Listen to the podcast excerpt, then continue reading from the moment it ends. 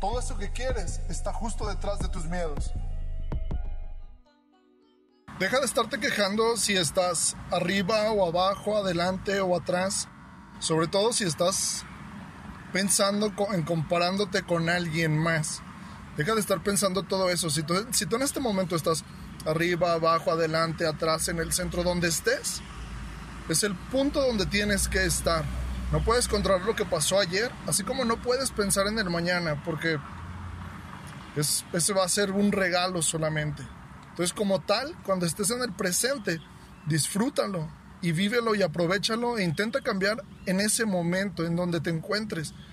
No te estés comparando ni contigo ni con nadie más. Intenta ser simplemente mejor tú. Intenta mejorar a partir de ti, no a partir de algo más. Y si tus pensamientos son muy fuertes, canalízalos de tal manera que logres hacer eso que estás pensando. No intentes seguir comparándote ni lamentándote por el lugar en el, que te encuentras, porque es justo allí donde tienes que estar.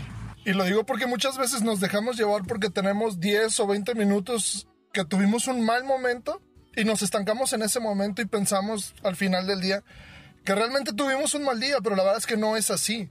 Simplemente tuviste un momento y por este momento que a lo mejor duró una hora si tú quieres, eso es lo que te hace pensar que, que tuviste un mal día, pero no, la cuestión es que no sabes diferenciar en, entre que fue un momento y, y pensar y hacerlo grande que, que realmente eso hizo que tu día fuera malo. No, lo que hizo que tu día fuera malo fue que tú no te pudiste salir de ese estado mental y te quedaste con esta emoción y fue lo que hizo que tú arruinaras tu día. Todo aquello que te pasa, ya lo he dicho en otras ocasiones, es tu culpa, no es culpa de nadie más. Tú permites tanto lo bueno y tanto lo malo. Y tú lo buscas al mismo tiempo.